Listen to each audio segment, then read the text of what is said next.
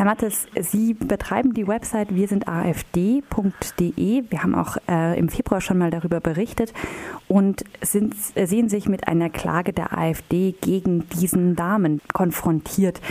Es gab im Februar bereits ein Urteil des Landgerichts Köln. Da wurde gesagt, diese Benutzung dieses Namens wir sind afd.de die würde zu einer Namensverwirrung führen und sei deshalb unrechtmäßig. Ähm, sie haben Berufung eingelegt und jetzt gibt es einen sogenannten Hinweisbeschluss des Oberlandesgerichts, dass eine Berufung wenig aussichtsreich ist. Das ist noch kein Urteil. Ähm, sie konnten jetzt, beziehungsweise Ihre Anwältin konnte jetzt ein Statement dazu abgeben und darüber wird jetzt dann entschieden. Vielleicht zunächst einmal die Frage, im ursprünglichen Urteil hieß es diese Zuordnungsverwirrung, also dass Leute denken könnten, auf der Website wir sind AfD.de, die würde von äh, tatsächlich von der Partei betrieben. Die ist nicht hinnehmbar, gerade für politische Parteien hieß es da. Welche Begründung äh, gibt es denn jetzt in der Stellungnahme des Oberlandesgerichts? Gibt, äh, werden da nochmal andere Aspekte aufgegriffen?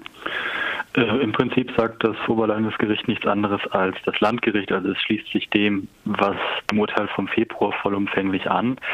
Ähm, ich sehe das immer noch anders und von daher lassen wir es jetzt einfach auf ein Urteil ankommen. Also es gibt nichts Neues in dem Sinne. Jetzt ist es ja nicht äh, Teil des Streits, was auf dieser Homepage steht, sondern es geht rein um den Namen. Sie listen da Zitate von AfD-Politikern und Politikerinnen auf äh, mit Quellenangabe, also Beispiel André Poggenburg hat dieses und jenes zu diesem Zeitpunkt gesagt und sammeln damit die rassistischen und fremdenfeindlichen ähm, Aussagen von Politikerinnen. Ihnen geht es, wie Sie in der Pressemitteilung auch gesagt haben, um die Abwägung Meinungsfreiheit versus Namensrechte. Worum geht es Ihnen da ganz konkret? Ich möchte, dass ich, dass ich im Prinzip weiterhin Zitate der AfD sammeln kann. Und ähm, wenn die AfD das Namensrecht de facto als, als Hebel benutzt, um mein Recht auf Meinungsfreiheit, das ich hoffe doch irgendwie höher gewichtet wird, ähm, aushebelt, dann dann finde ich das nicht in Ordnung und dann werde ich dagegen irgendwie vorgehen oder das vor Gericht irgendwie durchfechten müssen. Ähm, ich finde es schade, dass das so weit kommen musste. Ich habe nie irgendwas gehört von, von der AfD, dass dass die mal mit mir über diese Seite reden möchten, sondern es kam direkt diese Klage. Und was mich daran auch stört, ist, dass die AfD selbst immer mit Meinungsfreiheit, und das wird man ja wohl noch sagen dürfen, argumentiert, aber selber gilt das wohl nicht.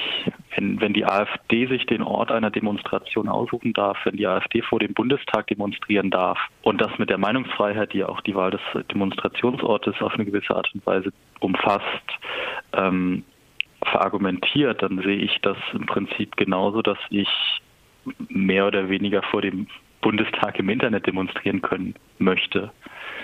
Und dass, dass dann das Namensrecht genutzt wird, um mir dieses Recht zu versagen, das halte ich für sehr bedenklich, weil dann könnte man ja, dann könnte man ja mit dem Namensrecht gegen jegliche Art von Meinungsäußerung und Meinungsfreiheit vorgehen. Und das darf nicht sein. Worüber würden Sie denn mit der AfD reden wollen, wenn die sich bei Ihnen direkt melden würden? Gar nicht. Jetzt gibt es ja in Bayern de facto einen ganz ähnlichen Fall. Da hat die SPD nämlich äh, sich die, die Domain Söder macht's gesichert. Söder macht's ist der Spruch, der auf den ganzen Plakaten klebt, die die CSU im Landtagswahlkampf aufgestellt hat und mit der für den Spitzenkandidaten und Ministerpräsidenten Markus Söder geworben wird. Ist das aus Ihrer Perspektive, ich weiß, Sie sind äh, kein Jurist, aber ist das aus Ihrer Perspektive ein ähnlicher Fall? Ähm, so wie ich das sehe, würde ich das eher mit dem Alternativ für DE vergleichen. Es gab im Landtagswahlkampf in Mecklenburg-Vorpommern mal äh, den Fall, dass die Grünen eine Domain registriert haben ähm, und da geht es dann wieder in Richtung Parteienrecht und so wie ich mich da mal mit meinem Laienhalbwissen reingelesen habe, betrifft mich das gar nicht. Ich finde es natürlich großartig, wenn, wenn die SPD der CSU eine Partei, äh, eine, eine Domain wegschnappt, aber ich weiß nicht, ob das in dem Sinne vergleichbar ist. Ganz ähnliche Klagen durch die AfD gibt es ja aber auch gegen andere Publikationen. Sie haben jetzt gerade ähm, schon ein Beispiel genannt, das vielleicht in der Hinsicht auch äh, problematisch in Anführungszeichen für die AfD sein könnte.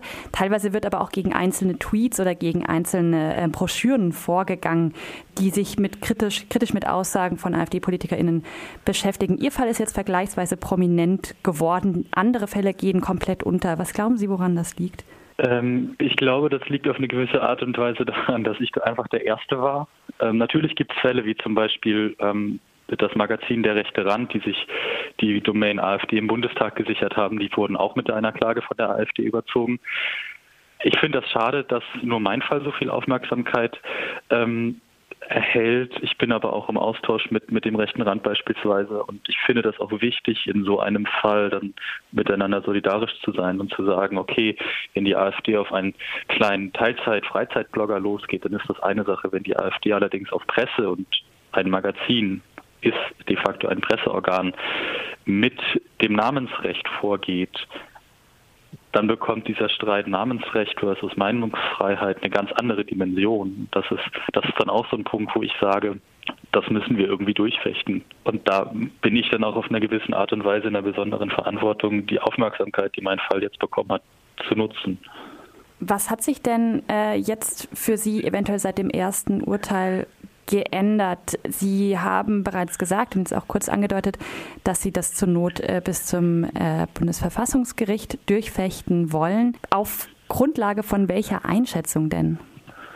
Als ich die Abmahnung bekommen habe, ähm, habe ich mich mit meiner Anwältin zusammengesetzt und sie meinte damals schon, ja, dass dieser Streit Namensrecht, das ist, das ist so, so eine Art Feigenblatt.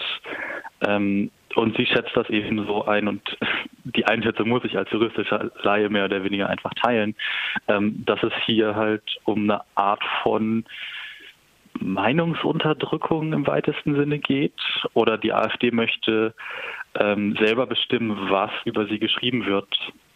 Und sie hat die juristische Expertise und ich habe auf eine gewisse Art und Weise Nerven und dann ziehen wir das eben gemeinsam durch. Dann können Sie vielleicht zum Schluss noch mal ganz kurz sagen, wann fällt denn das Urteil des Oberlandesgerichts beziehungsweise wann äh, gibt es denn die Entscheidung darüber, ob die Berufung zugelassen wird? Das kann ich Ihnen gar nicht sagen. Also ich vermute, dass sich das Oberlandesgericht vielleicht noch ein, zwei Wochen Zeit nimmt. Ich weiß es aber nicht, wie schnell die Mühlen der Justiz in dem Fall malen. Das sagt Nathan Mattes, der Betreiber von wirsindafd.de, die ihr unter dieser Domain anschauen könnt und die Aussagen von Politikern und Politikerinnen der AfD sammelt. Vielen Dank, Herr Mattes. Gerne.